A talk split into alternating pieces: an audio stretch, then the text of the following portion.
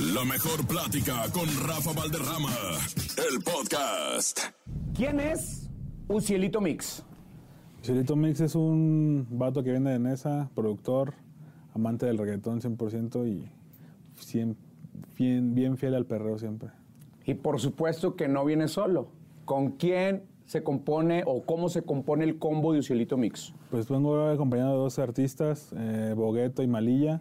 Ellos son la nueva cara del reggaetón mexicano, son la, nueva cepa que viene, los, la nueva generación que está creciendo en reggaetón mexicano y vengo acompañado de ellos dos.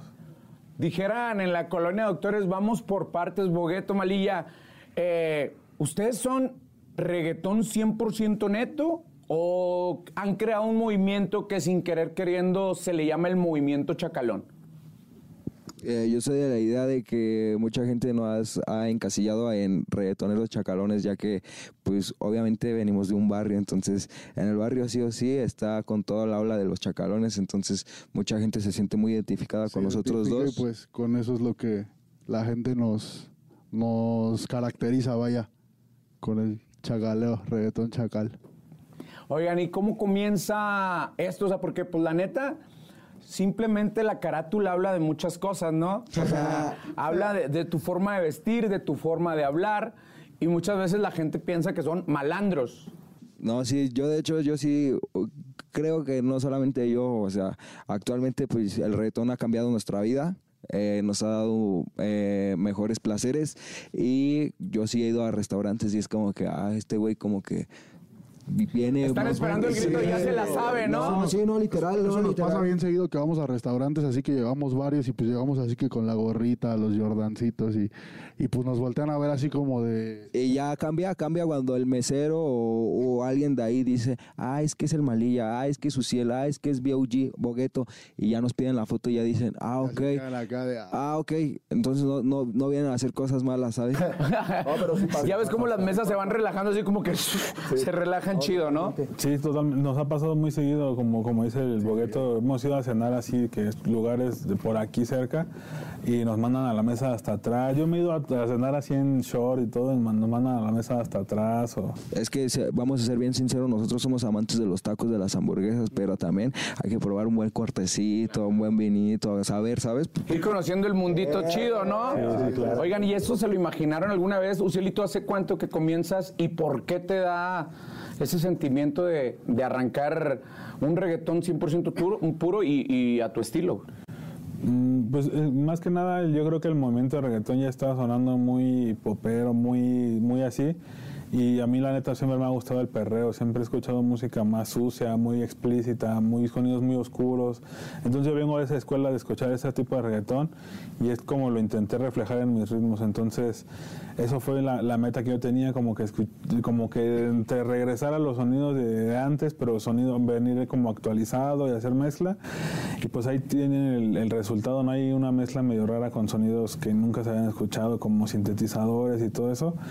Y pues, pues donde no hay muchas oportunidades, viene de Valle de, de Chalco, nosotros venimos de Nesa. Y la neta, pues también tratamos de mostrarle a los morros que pues hay otra oportunidad más aparte de que pues nada más... De la calle. Eh, ¿Alguien del combo está involu- eh, estuvo involucrado en el vicio? ¿Lo probaron?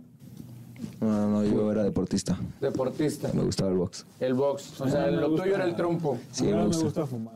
Ajá. Fumar, tabaco y vapo. No, no, canal. A que Martín aplauda. A que Martín aplauda. Me gusta quemarle las patas a mi Y acá. Este, pues anteriormente, sí, sí, sí.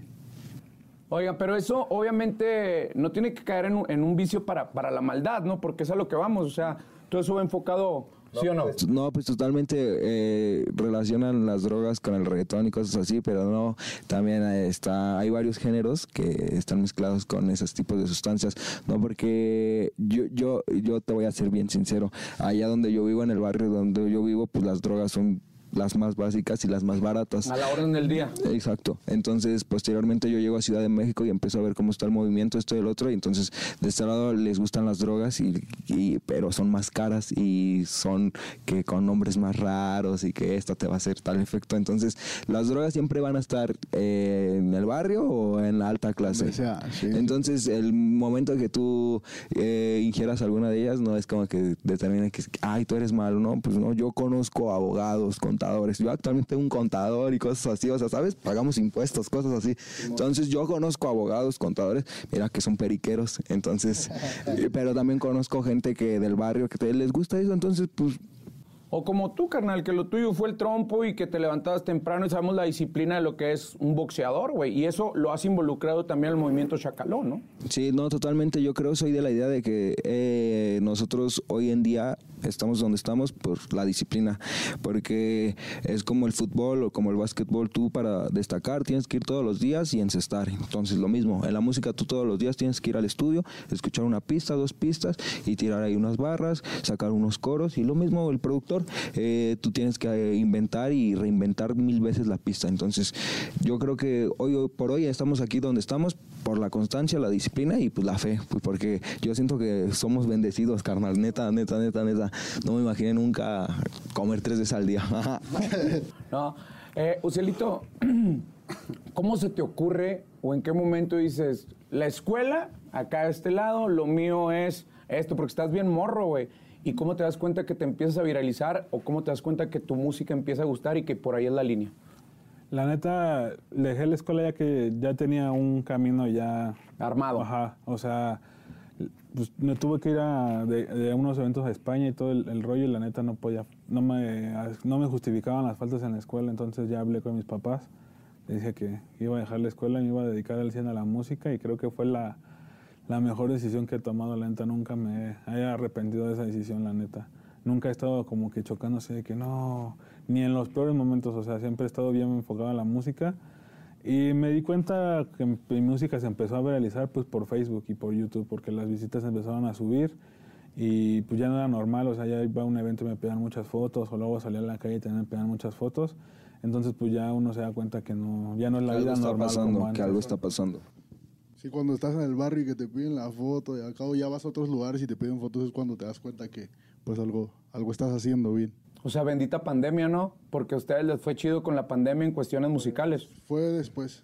Yo, yo- a mí sí fue en la pandemia, a mí sí me llovió en la pandemia porque yo estudiaba ingeniería civil en el Politécnico y la neta las clases en línea no se llevaban conmigo, yo tenía que ir a una clase presencial, entonces eh, pues no entraba a las clases, entonces yo decía no me voy a hacer pendejo todo el día y ya me iba al estudio a hacer música mejor. Y empiezan a hacer los videos y viene a hacer cada vez el movimiento más chido. Europa, Estados Unidos, Centroamérica. Puerto Rico es bien celoso con el reggaetón. Pues es que es la cuna del reggaetón, entonces como que todos ellos, actualmente ahorita ya no, pero entonces en esos, aquellos estaban peleados de que eran ellos la cara del reggaetón, después fue Colombia, y actualmente siento yo que si seguimos trabajando y enfocándonos, esto y el otro, México va a dar de qué hablar porque pues somos 132 millones de cabrones, entonces... Ay, no más. De los no cuales más. uno están enfocados en la música. Ahorita el pedo del plagio y de los copyright está, pero macizo. ¿Cómo le haces, güey, para no meterte en broncas? Pues la neta somos muy creativos, o sea, así como somos muy fan, muy fanáticos del reggaetón, nos hemos hemos eh, hemos consumido bastante reggaetón que ya sabemos que no estamos haciendo lo mismo Que sí, otros. que no. Es que el reggaetón en nuestra vida es- no es de un año, sino que... Toda la vida. Eh, les vamos a contar la historia rapidísimo. El re- Nosotros somos del oriente de la Ciudad de México, en el Estado de México. Entonces allá pues llega el reggaetón a muy temprana edad. Nosotros tenemos 20 años, o sea. Entonces tú podías accesar a una discoteca a los 14, 13 años porque no están reguladas las leyes allá. Tú puedes entrar. Entonces tú ibas y escuchabas el reggaetón y decías, ¿qué está sonando? ¿Qué está pasando? ¿Qué eso? En este caso yo recuerdo que Uciel ya a los 15, 16 años ya estaba tocando, ya estaba haciendo eh, DJ. Ya, ya le pagaban por ser DJ. Entonces ahorita ya tiene 24. Cuatro. O sea, son, 12 o- años. son 12 años de trayectoria y mucha gente dice, ay, no, pues es que apenas es popular, pero pues no, sa- no conocen el trasfondo. Entonces, por eso mismo nosotros nos damos cuenta, pues con los samples, el copyright, el derecho de autor, porque nosotros conocemos el reggaetón desde hace ya unos años. Entonces no pueden venir y decir, ay, esto no, sino que ya conocemos la materia. Ya sabes cómo está la calabaza. Oye, güey, pero a Bellaca le pasó. Ya ves que andaba ahí llorando en redes sociales de que me tumbaron la rola. ¿Te ha pasado eso a ti? ¿Les ha pasado a ustedes algo de que por ahí, por ahí vaya la onda? Yo la neta nunca he tenido un problema de esos, o sea, gra- gracias a Dios la, la vida me ha puesto también a cantantes que eh, anteriormente yo era ocupaba sus porque esto se empezó remixando a capelas de cantantes. Simón. Entonces también gracias a la, la vida me ha puesto a conocer a los cantantes que antes yo les remixaba las canciones y pues ha llegado yo a tener contacto, por ejemplo, con el que canta la del goloso, y ya se pide un, un- como un paro de que pues no la reporte, ¿no? O que no la o que la dejen pasar ahí. Yo creo que en este caso, pues la neta, no sé si haya sido una coincidencia o si haya venido planeada. La neta, pues nada más el chavo que la hizo, ya saben cómo la hicieron, ¿verdad? Y, pero pues sí está ya ahorita actualmente hay un tema, una, una- un- es un tema muy extenso porque pues puede ser ya hasta un sonido que no sé la escala musical coincida o a lo mejor no sé le- en lugar de ponerle una nota le pusiste la que estaba en otra rola que a lo mejor puede coincidir ahí es donde puede haber problema pero pues ya se puede comprobar. Digo, y ahí está el ejemplo de Balvin con Indegueto, ¿no? O sea, una rola, una pista que ya es famosísima, una rola en la época de los noventas que fue un exitazo y este güey la retomó, ¿no? Pues yo creo que ahí sí, yo, el- bueno, yo creo que a- conforme más experiencia y más nivel, pues se cercioran 100% de tener el, el permiso de los de los amplios. Yo me imagino que esa rola no la sacaron hasta que ya tuvieron el permiso de la disquera o del artista, porque luego son los disqueras las que se adueñan de, la- de los masters, y ahí es donde pues no hay, no hay tanto rollo, porque ya el- como que está... Sí, avisado de que va a salir. Oigan, y ya que estamos hablando de controversias, una bien chida con el video de Semenea. ¿Qué pacho? ¿Qué pacho ahí? ¿Cómo estuvo la onda? Pues nada más nos metimos a grabar a la UNAM, o sea, la neta... No más, así de huevos. Ahí vengo, voy a grabar a la UNAM, ¿no? La neta, pues, igual como te digo, pues inexpertos y somos morros, la neta, somos morros, de, todos rondamos en la misma edad. Y pues yo conocí a un chavo, el chavo que canta la canción, que, que él me dijo que él se iba a encargar del video.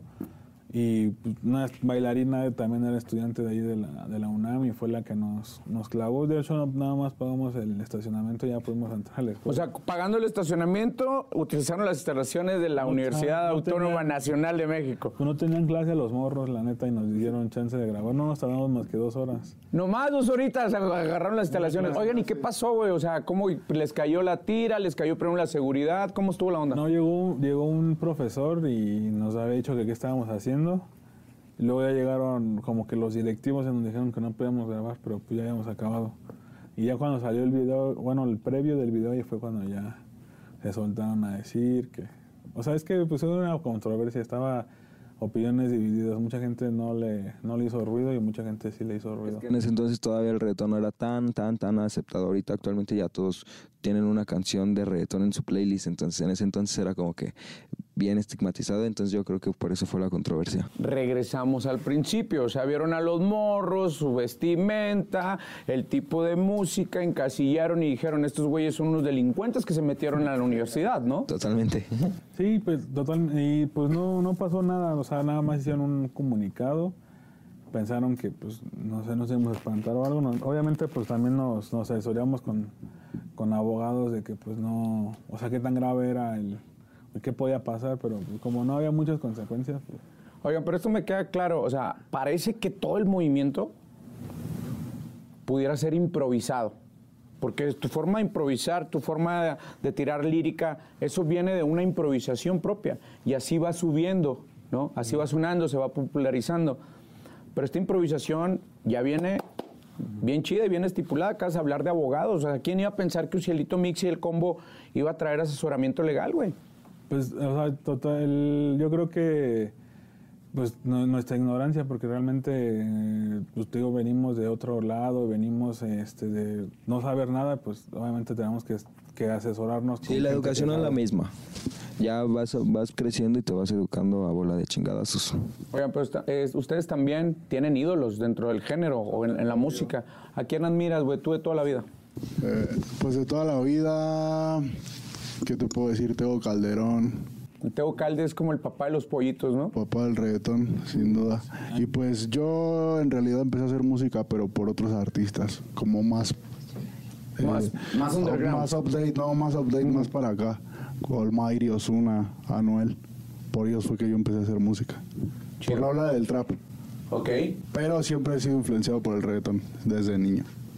Yo, pues, a mí me gustaba mucho el reggaetón y yo decía, ¿por qué no hay reggaetoneros mexicanos? No conocía reggaetoneros mexicanos. Después me metí a estudiar que había reggaetoneros mexicanos, pero escuchaba como boricuas y yo dije, ah, hace falta acá reggaetoneros. Es que el reggaetón aquí en México eran, antes sí, siempre, siempre, siempre el reggaetón aquí en México eran DJs, las caras eran los DJs. En este caso podemos ver al señor que es su Cielito Mix, pero justo antes de Cielito Mix había un DJ Pulpo, un DJ tal, un DJ tal.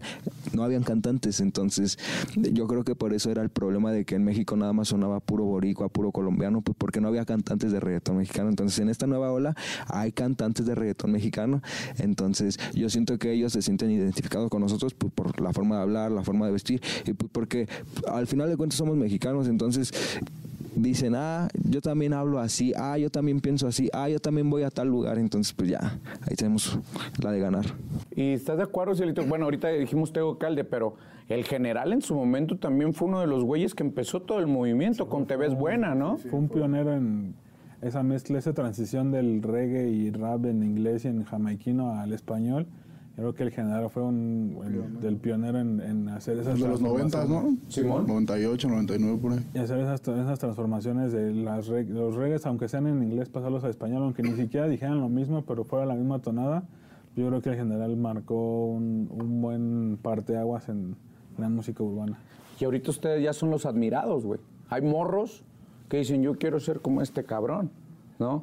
Se siente chido eso porque hicieron la fusión. Siento que también metieron el barrio, le metieron el, el sonido de, de las, de las cumbias sonideras, ¿no? Que eran lo que decías, ¿no? Antes eran los DJs los que popularizaban la música de los boricuas y de los Colombia. ¿no? Y de los dominicanos también por ahí, ¿no? Venezuela también me, eh, es parte del movimiento. Y ya ahorita la gente de allá del Caribe voltea a ver lo que se hace en México, hasta incluso con términos como chacalón, como bellaqueo, eh, todos esos términos son parte de, de ahora de ya del, del lenguaje general de, de la música, ¿no?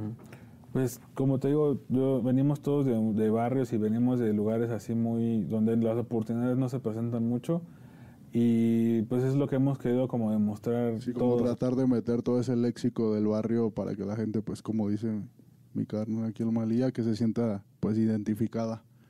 Porque yo no hablo dime papi, no. Exacto. ¿Qué pedo, ¿Qué carnal? Así, bola? exactamente, ¿no? Como habla el barrio. Y ¿no? total, y yo creo que los morros también pues vieron que al verse como que uno, o sea, como- ¿cómo explicarlo? Como que uno puede, también ellos qui- quieren intentarlo. A, por eso muchos morros ahorita ya, la camada que trae ahorita 10 años, 8 años, ya todos los morros, ahorita te les preguntas que quieren ser grandes. Ahorita se está dando mucho que salen muchos morros así que quieren ser. Y mira, yo te voy a contar una historia bien rápida. Ahí está mi manager y aquí estoy yo. Él era fanático del fútbol y nosotros cuando íbamos a la secundaria queríamos ser futbolistas. Queríamos, no, yo quiero ser Messi, no, yo quiero ser Cristiano.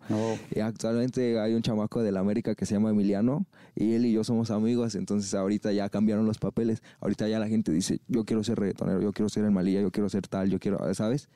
Ahorita ya es- esta nueva generación está creciendo con ese chip de ellos están pudiendo salir del barrio cantando. Pues yo quiero ser cantante también. Y antes tú veías esa posibilidad, pero con el fútbol. Cuando bajaban por el túnel con, la- con las bocinillas, ¿no? Iban escuchando, eh, ahora van escuchando sus rolas. Sí, gracias a Dios. Una cosa, otra, otra de las cosas del movimiento chacalón o del movimiento reggaetonero mexicano, por así llamarlo, es de que ustedes involucran el outfit del barrio, güey, del tianguis, güey. Eso es parte, porque veíamos antes a los reggaetoneros, pues, obviamente con las marcotas, ¿no? Que esas marcotas las veías aquí nada más en las tiendas nice, en las tiendas caras, y que para la raza que escucha su música, jamás en la vida le iban a poder llegar con el camarón esas marcas, y empiezan las réplicas, y ustedes empezaron a utilizar la playerita que estaba colgada en el tianguis, y le empiezan a dar estilo también a la vestimenta. ¿Cómo nace eso, Malía? No, pues yo actualmente me sigo vistiendo del tianguis. O Del sea, tianguis. sí, ya puedo ir a La Voz y ya puedo ir a comprar al Armani, a la Prada y comprarme mis cositas, pero eh, yo en lo personal me gusta ir al tianguis, darme la vueltecita, saludar a la banda, comer el taquito y ya que veo los Nike, ya me laten esos Nike, son originales, ah, pues me los compro.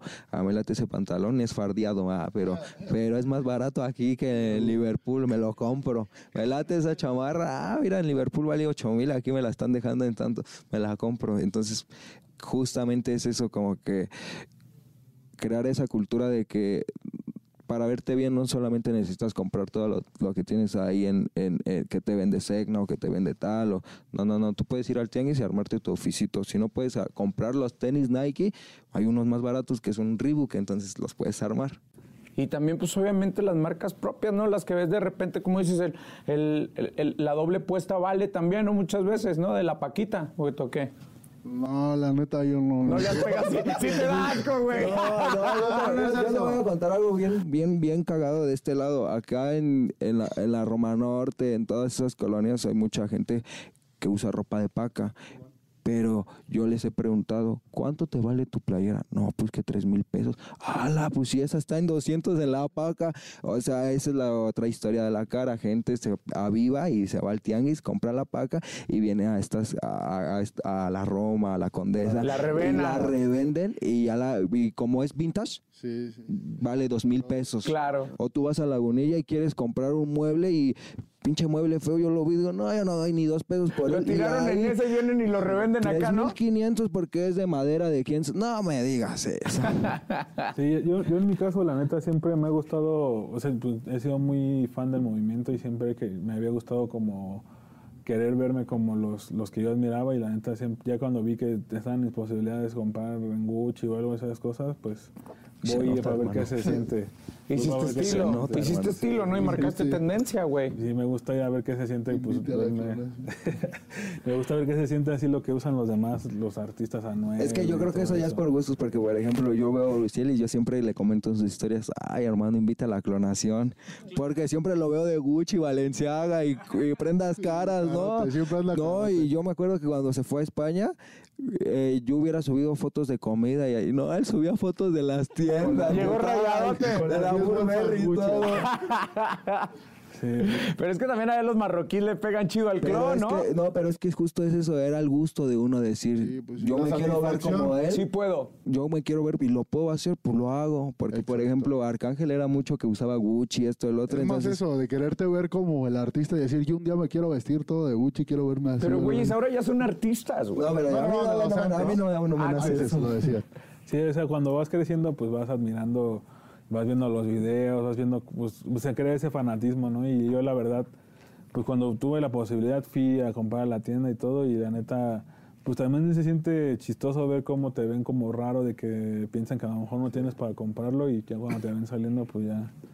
Eso hasta a mí me gusta esa sensación, a mí me, Ya me que- que causa te van saliendo risa. tus bolsas, sí, ¿no? me- a mí me ¿Qué causa risa eso.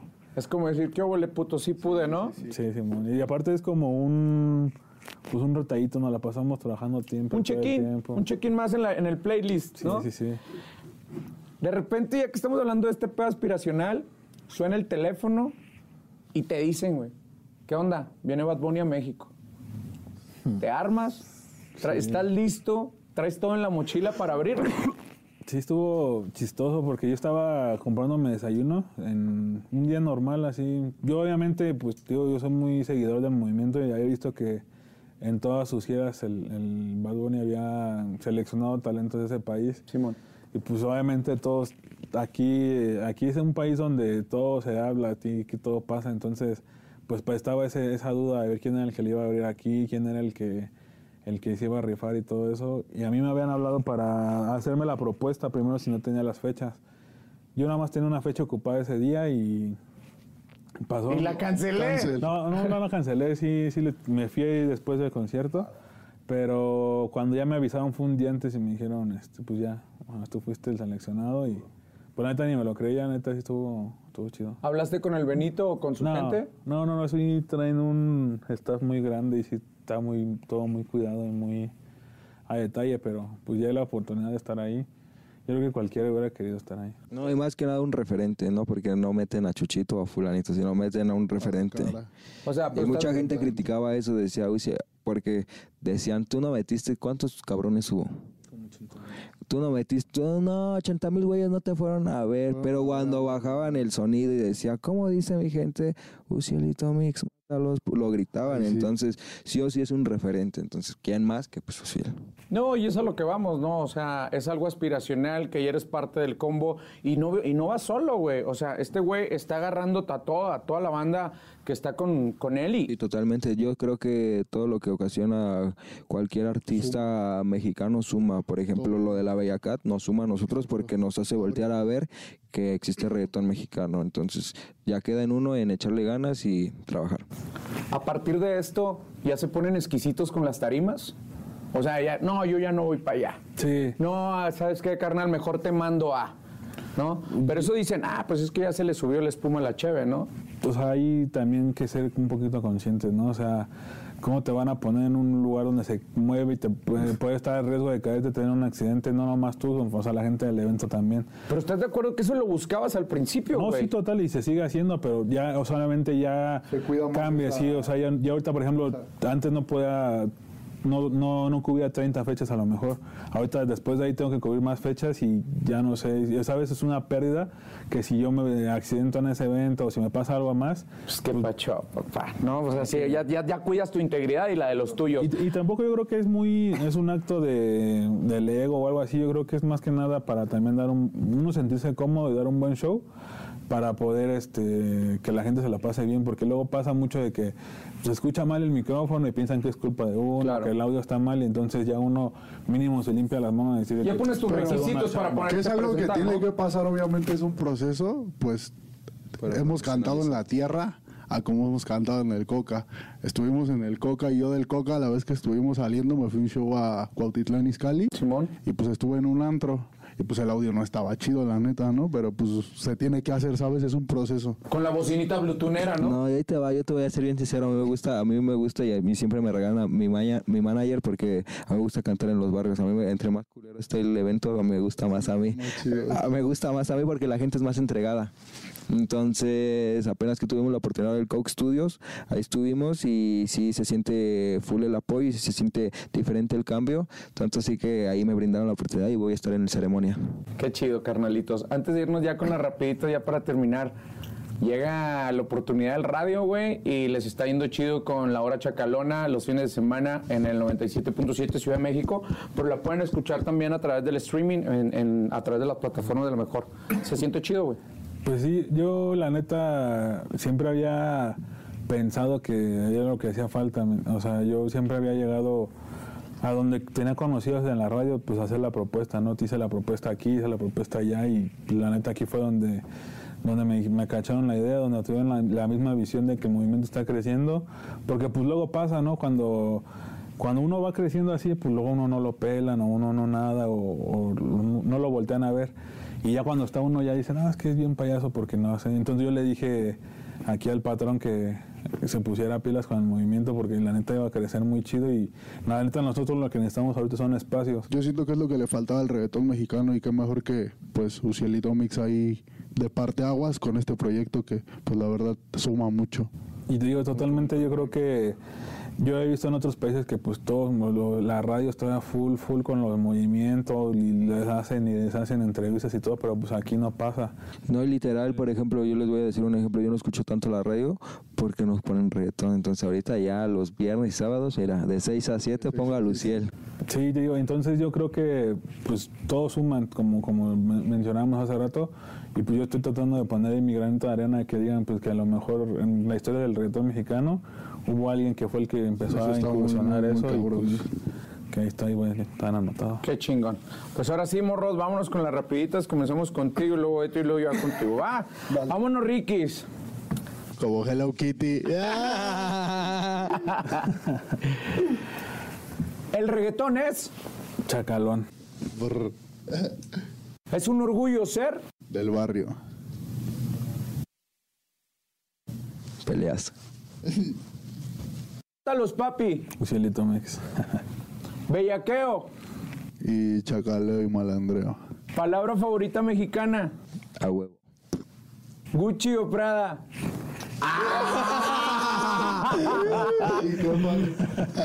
Palabra que describa a México. Barrio. Bebida favorita.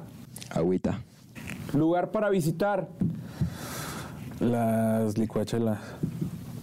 Dulce mexicano.